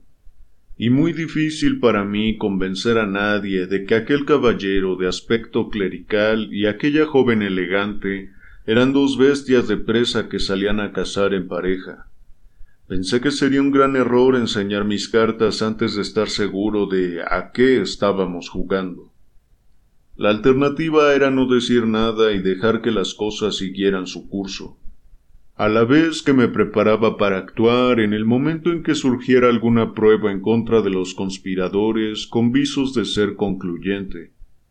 Este fue el plan que me recomendó mi juvenil disposición aventurera, y también el que aparentemente tenía más posibilidades de arrojar buenos resultados. Cuando ya de madrugada me acosté en la cama, estaba totalmente decidido a guardar en mi pecho el conocimiento de la trama criminal de la que me había enterado por casualidad, y confiar únicamente en mis recursos para desbaratarla. El tío Jeremy se levantó de un humor espléndido a la mañana siguiente, y después del desayuno se empeñó en leer en voz alta una escena de los Senchi de Shelley, una obra por la que sentía una profunda admiración. Copperthorne estaba sentado a su lado, en silencio y con un gesto impenetrable que sólo se alteraba cuando ofrecía una sugerencia o profería una exclamación de admiración. La señorita Warrender parecía ensimismada y más de una vez tuve la impresión de ver lágrimas en sus ojos oscuros. Era extraño estar ahí con los tres, sabiendo la verdadera relación que los unía. Me compadecí de mi anfitrión con su cara colorada, su extravagante tocado y sus costumbres anticuadas. Me juré que no le ocurriría nada malo mientras estuviera en mi mano impedirlo. El día transcurrió muy despacio y en un ambiente lúgubre. Me era imposible sentarme a trabajar, así que deambulé sin descanso por los pasillos y el jardín de la casa antigua. Copperthorne estaba con el tío Jeremy en el piso de arriba y apenas lo vi en ningún momento. Dos veces mientras iba andando a grandes zancadas por el jardín, observé que la institutriz se acercaba con los niños hacia mí, y las dos veces la evité apretando el paso. Tenía la sensación de no ser capaz de hablar con ella sin expresar el profundo horror que me inspiraba, y delatar así mi conocimiento de lo ocurrido la noche anterior. Notó que la rehuía porque a la hora de comer, cuando la miré un segundo a los ojos, me dirigió una mirada dolida y sorprendida a la que yo no respondí. Con el correo de la tarde llegó una carta de John, en la que nos decía que se alojaba en el Lagham. Aunque ya era imposible que mi amigo pudiera serme útil a la hora de compartir la responsabilidad de lo que estaba a punto de ocurrir, me sentí en el deber de enviarle un telegrama y hacerle saber que era conveniente su vuelta a casa. Esto exigía una larga caminata hasta la estación que me ayudó a pasar el tiempo, y me quité un gran peso de encima cuando el son metálico de las agujas indicó que mi mensaje ya estaba en camino. Cuando llegué a la verja de la avenida, a mi regreso de Ingleton, me encontré al anciano Elaya esperando como fuera de sí. Dicen que una rata atrae a las demás, dijo tocándose el sombrero. Y parece que lo mismo pasa con los morenos. El criado nunca había sentido simpatía por la institutriz debido a lo que él llamaba sus aires de superioridad. ¿Qué pasa? pregunté. Pues que uno de esos extranjeros anda escondido y husmeando por aquí. Lo he visto entre los matorrales y le he echado sin contemplaciones. Seguro que venía por las gallinas o pretendía prender fuego a la casa y matarnos a todos mientras dormíamos. Voy a bajar al pueblo, señor Lawrence, a ver qué busca ese hombre. Y se marchó precipitadamente en un paroxismo de ira senil. Este incidente trivial me causó una impresión considerable y me hizo reflexionar seriamente mientras subía por la avenida. Era obvio que el trotamundos hindú seguía merodeando por los alrededores. Este individuo era un factor que se me había olvidado tener en cuenta. Si su compatriota lo reclutaba como cómplice de sus siniestros planes, cabía la posibilidad de que los tres resultaran ser demasiado para mí solo. De todas formas, me pareció improbable que la institutriz hiciera eso después de haberse esforzado tanto para ocultar a Copperton la presencia del viajero. Tenía ganas de confiarme a Elaya, pero pensándolo bien llegué a la conclusión de que un hombre de su edad sería un aliado peor que inútil. Alrededor de las siete iba camino de mi dormitorio cuando me encontré con el secretario y me preguntó si sabía dónde estaba la señorita Warrender. Le contesté que no la había visto. Es raro que nadie la haya visto desde la hora de cenar, dijo. Los niños no saben dónde está.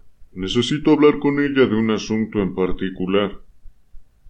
Y se fue a toda prisa con un gesto inquieto y contrariado. A mí la ausencia de la señorita Warrender no me sorprendía. Seguro que estaba en un rincón del jardín armándose de valor para acometer la atroz tarea que se había propuesto. Cerré la puerta de mi dormitorio y me senté con un libro en la mano, aunque con la cabeza demasiado revuelta para enterarme de lo que leía. Mi plan de campaña ya estaba formado. Decidí que no perdería de vista el lugar de encuentro de los conspiradores. Lo seguiría e intervendría en el momento que mi participación fuera más efectiva. Había escogido un bastón nudoso y grueso de gran valor sentimental para mí, con el que me sabía dueño de la situación después de comprobar que Copperthorne no tenía armas de fuego, no recuerdo un solo momento de mi vida en el que las horas pasaran tan despacio como esa noche de espera en mi dormitorio. Oía la dulce melodía del reloj de Dunkelwhite a lo lejos, dando primero las ocho, luego las nueve, y luego al cabo de un intervalo interminable las diez. A continuación me pareció como si el tiempo se hubiera congelado, mientras iba y venía por la pequeña habitación temiendo y deseando a la vez la señal de la hora como los hombres obligados a enfrentarse a una dura prueba. Sin embargo, todo llega a su fin, y la primera campanada que anunciaba la undécima hora resonó con claridad en la quietud de la noche.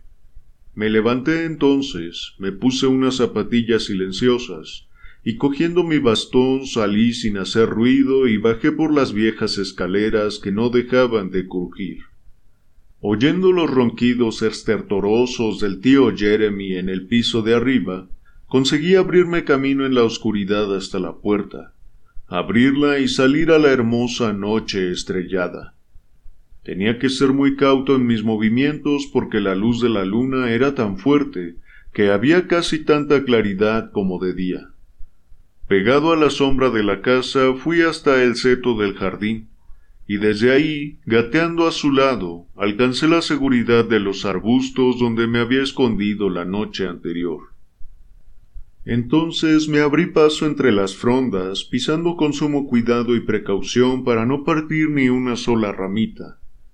Así seguí hasta ocultarme entre los matorrales que bordeaban el bosque en un punto que ofrecía una vista perfecta del roble en lo alto de la avenida. Había alguien a la sombra del árbol, me costó distinguir quién era hasta que empezó a moverse y se paró en una franja plateada que formaba la luz de la luna entre dos ramas, mirando con impaciencia a uno y otro lado. Vi entonces que era Copperthorne y que estaba solo. La institutriz no se había presentado a la cita de momento. Con ganas de oír, además de ver, me acerqué al roble, moviéndome con sigilo al abrigo de las sombras oscuras de los troncos. Cuando me detuve, estaba a no más de quince pasos del alto y enjuto amanuense que con aquella luz cambiante tenía un aspecto macabro. Andaba con inquietud de un lado a otro, tan pronto desapareciendo en la sombra como apareciendo en las manchas plateadas, allí donde la luz de la luna se filtraba entre las ramas. Por sus movimientos era evidente que estaba perplejo y sorprendido de que su cómplice no se presentara. Por fin se quedó quieto debajo de una rama grande que ocultaba su figura, a la vez que le ofrecía una vista excelente de la avenida de grava que bajaba de la casa, y por la que sin duda esperaba ver llegar a la señorita Warrender. Seguía tendido en mi escondite, felicitándome por haber logrado instalarme en un punto desde el que podía oírlo todo sin riesgo de que me descubrieran. Cuando mis ojos se encontraron de golpe con algo que hizo que me diera un vuelco el corazón, y faltó poco para que se me escapara una exclamación que habría delatado mi presencia. He dicho que Copperthorne se encontraba justo a los pies de una de las ramas más grandes del roble, Debajo de ella todo estaba sumido en la más profunda oscuridad, pero la parte de arriba estaba iluminada por la luz plateada de la luna. Mientras estaba mirando me fijé en algo que se deslizaba por esta rama iluminada, una cosa indefinida y temblorosa, que apenas se distinguía de la propia rama, avanzaba contorsionándose despacio y a un ritmo constante. Cuando mis ojos se acostumbraron a la luz, este algo borroso cobró forma y sustancia. Era un ser humano, un hombre, el indio al que había visto en el pueblo. Sujetándose con brazos y piernas, se arrastraba por la rama con el mismo sigilo y casi con la misma rapidez que las serpientes de su país natal. Antes de que metiera tiempo a hacer ninguna conjetura sobre el significado de su presencia, el indio había llegado justo encima del punto donde se encontraba el secretario, y la esfera de la luna a su espalda perfilaba con intensa claridad y líneas duras su cuerpo bronceado. Vi que echaba mano de algo que llevaba en la cintura. Titubeaba unos momentos como si calculara la distancia, y saltaba a continuación atravesando el follaje se oyó un golpe seco, como de dos cuerpos que caían juntos, y el ruido de una garganta haciendo gárgaras reverberó en el aire de la noche, seguido de una serie de graznidos cuyo recuerdo me perseguirá hasta el día de mi muerte. Mientras esta tragedia se representaba delante de mí, la sorpresa y el horror me privaron de la facultad de intervenir de ninguna manera. Únicamente quienes se hayan visto en una situación parecida pueden imaginar la parálisis total del cuerpo y del cerebro que experimenta un hombre al verse en semejante apuro, sin posibilidad de hacer los mil y un movimientos que más tarde pueden sugerirse como reacciones oportunas para la ocasión. Sin embargo, cuando aquellas notas de muerte llegaron a mis oídos, salí de mi letargo y de mi escondite dando un grito. El ruido alertó al joven Thor, que se apartó de un salto de su víctima con el gruñido de una bestia salvaje obligada a abandonar su carroña, y escapó por la avenida a tal velocidad que me pareció imposible alcanzarlo. Fui corriendo hasta el secretario y le levanté la cabeza. Tenía la cara amoratada y horrorosamente desfigurada. Le aflojé el cuello de la camisa e hice todo lo posible por reanimarlo pero fue inútil. El rumal había cumplido su función, y Copperthorne estaba muerto. Poco más tengo que añadir a tan extraña historia. No creo que deba disculparme por haber sido algo prolijo en mi relato, pues me he limitado a exponer con sencillez y sin adornos una concatenación de hechos en los cuales la narración resultaría incompleta. Más tarde se supo que la señorita Warrender había cogido el tren de las 7.20 con destino a Londres, y que llegó a salvo a la ciudad antes de que fuera posible emprender su búsqueda. En cuanto al mensajero de la muerte al que había encomendado que acudiese a la cita con Copperthorne debajo del roble, nunca volvió a saberse nada de él. Se levantó un buen revuelo en la comarca, pero al final todo quedó en nada. El fugitivo pasó seguramente los días escondido y viajó de noche, subsistiendo con los restos que encontraba en la basura como son capaces de hacer los orientales hasta que se vio fuera de peligro. John Thurston volvió al día siguiente y escuchó con perplejidad mi descripción detallada de los hechos. Convino conmigo en que tal vez fuera mejor no decir nada a nadie de los planes de Copperthorne, ni los motivos que lo llevaron a salir de casa tan tarde aquella noche de verano.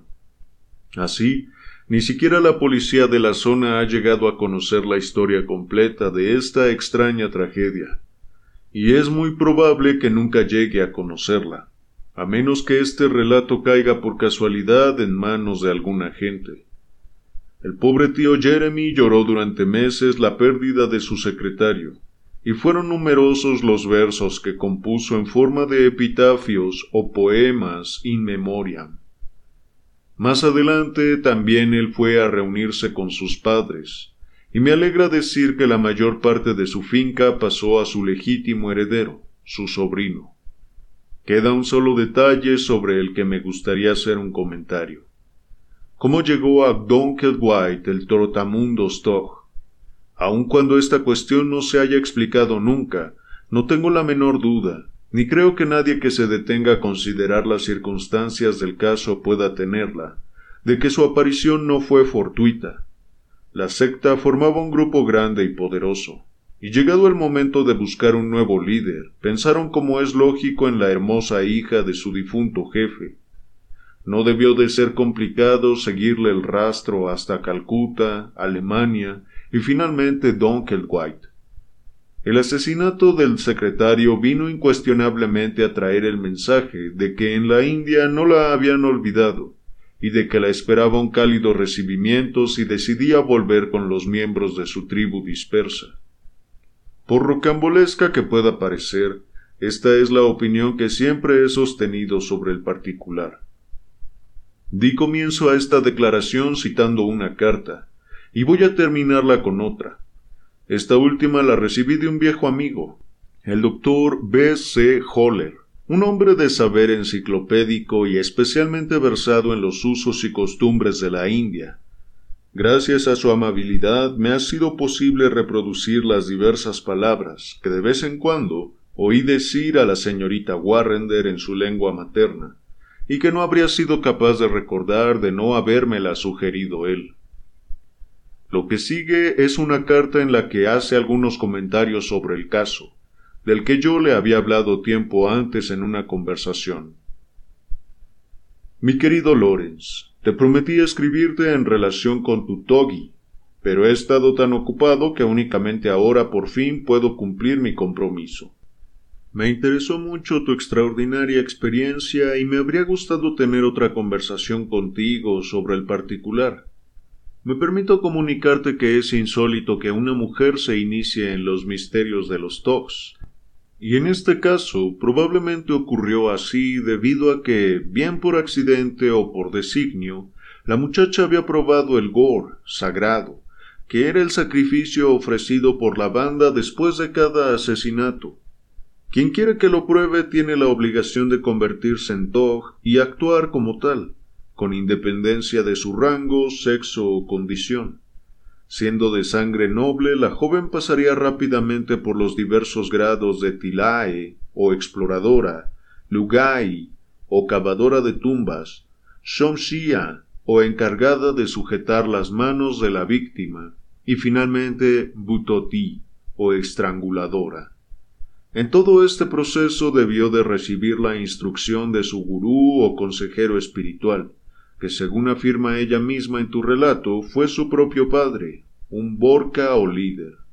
Una vez alcanzada esta posición no me sorprende que su instinto fanático se desencadenara de vez en cuando. El filaú, al que se refiere en cierto momento, era el augurio de la mano izquierda, que cuando va seguido del tibaú o augurio de la mano derecha, se considera una señal de que todo saldrá bien. Por cierto, dices que el cochero vio al hindú merodeando entre los arbustos por la mañana. ¿Sabes qué estaba haciendo? O mucho me equivoco o estaba cavando la tumba de Copperthorne, pues es muy contrario a las costumbres Tog matar a un hombre sin haber preparado previamente un receptáculo para su cuerpo. Hasta donde yo sé, únicamente un oficial inglés ha sido víctima de la fraternidad en la India, el teniente Monsell en 1812. Desde entonces, el coronel Sliman ha aplastado a la secta en gran medida, aunque es incuestionable que aún goza de mejor salud de lo que se imaginan las autoridades. Sinceramente los rincones oscuros de la tierra están llenos de crueldad, y sólo el Evangelio podrá disipar eficazmente esas tinieblas. Puedes publicar estas breves observaciones si crees que arrojan algo de luz sobre tu relato. Afectuosamente, B. C. Holler. Gracias por haberme acompañado en una lectura más. Te recuerdo que puedes encontrar muchos más audiolibros y relatos si me buscas en YouTube como Lectura en voz alta. Para mí ha sido un placer leerte como siempre. Nos vemos.